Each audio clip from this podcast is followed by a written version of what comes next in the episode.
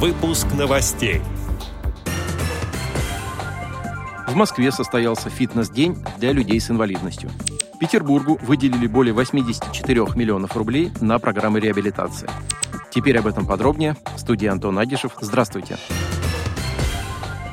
Санкт-Петербург получит из федерального бюджета субсидию в размере 84,5 миллиона рублей на финансирование программ медицинской реабилитации. Соответствующее соглашение вице-губернатор города Олег Эргашев подписал с Министерством здравоохранения Российской Федерации в рамках федерального проекта «Оптимальная для восстановления здоровья медицинская реабилитация», сообщает пресс-служба города. Выделенные средства пойдут на развитие медицинской инфраструктуры, до оснащения больниц и поликлиник и повышение территориальной доступности медицинской помощи. Обновление реабилитационного инновационного оборудования позволит повысить доступность реабилитации для инвалидов и пациентов после заболеваний, в том числе после COVID-19 и перенесенных травм, отметили в администрации Санкт-Петербурга. Всего на финансирование программ реабилитации регионы Российской Федерации получат в 2022 году около 9 миллиардов рублей.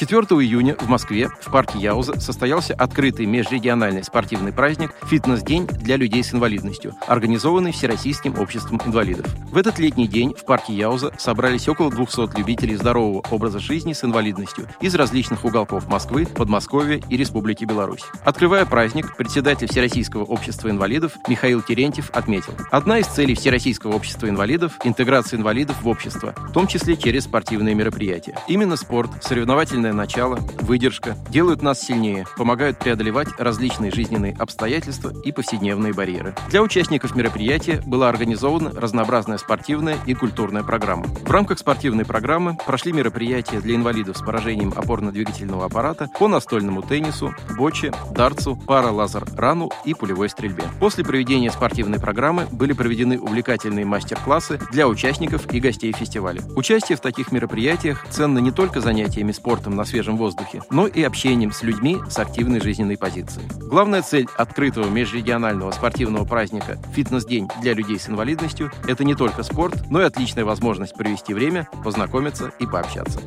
Отдел новостей «Радиовоз» приглашает к сотрудничеству региональной организации. Наш адрес – новости собака радиовоз.ру. О новостях вам рассказал Антон Агишев. До встречи на «Радиовоз».